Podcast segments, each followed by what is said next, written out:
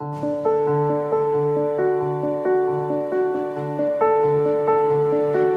Evangelio según San Marcos. En aquellos días vio Jesús que lo seguía mucha gente y no tenía que comer. Entonces llamó a sus discípulos y les dijo, Me da lástima esta gente. Ya llevan tres días conmigo y no tienen que comer. Si los mando a sus casas en ayunas, se van a desmayar en el camino. Además, algunos han venido de lejos. Sus discípulos le respondieron, ¿Y dónde se puede conseguir pan? ¿Aquí en despoblado para que coma esta gente? Él les preguntó, ¿cuántos panes tienen? Ellos le contestaron, siete. Jesús mandó a la gente que se sentara en el suelo.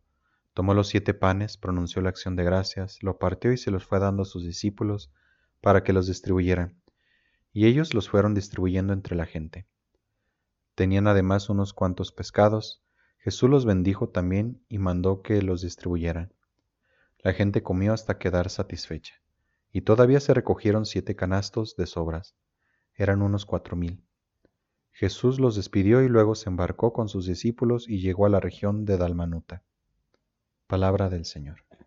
Te saludo nuevamente amigo, amiga de Jesús para milenias. Hoy el Evangelio nos hace poner la mirada en aquello que nosotros conocemos como hambre, pero ir un poquito más allá de este término que significa el que se nos haya pasado la hora de comer. Esta gente no es despistada y seguramente más de alguno llevaba pan. Lo que quiere más bien resaltar el evangelista es que estas personas tenían hambre, hambre de otras cosas que no son solamente pan y es hambre de escuchar a Dios, hambre de escuchar y ser escuchados, hambre de tener una mejor familia, de tener una mejor sociedad. Eso era lo que los había llevado allí hasta ese rincón donde Jesús estaba predicando. Sin duda que nadie con sentido común sería capaz de irse a lo despoblado si es que no lleva primero unos víveres. Por eso lo dramático central del Evangelio de hoy no es que no tenían pan y entonces Jesús como Dios actúa milagrosamente para satisfacer sus estómagos.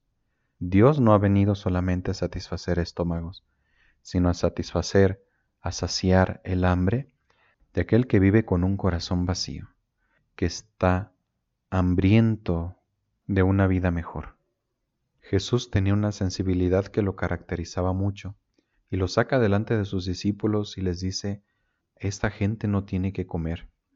Jesús quiere hacer ver a sus discípulos que no podemos ni debemos ser indiferentes ante las necesidades de los demás, ni las físicas ni las espirituales.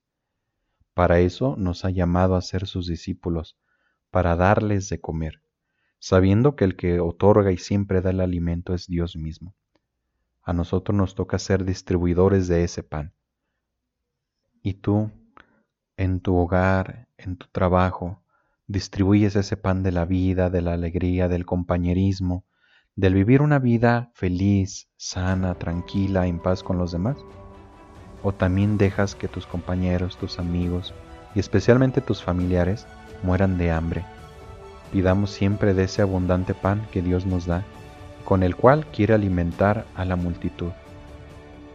Amigos, esto ha sido Jesús para Milenias. Hasta pronto.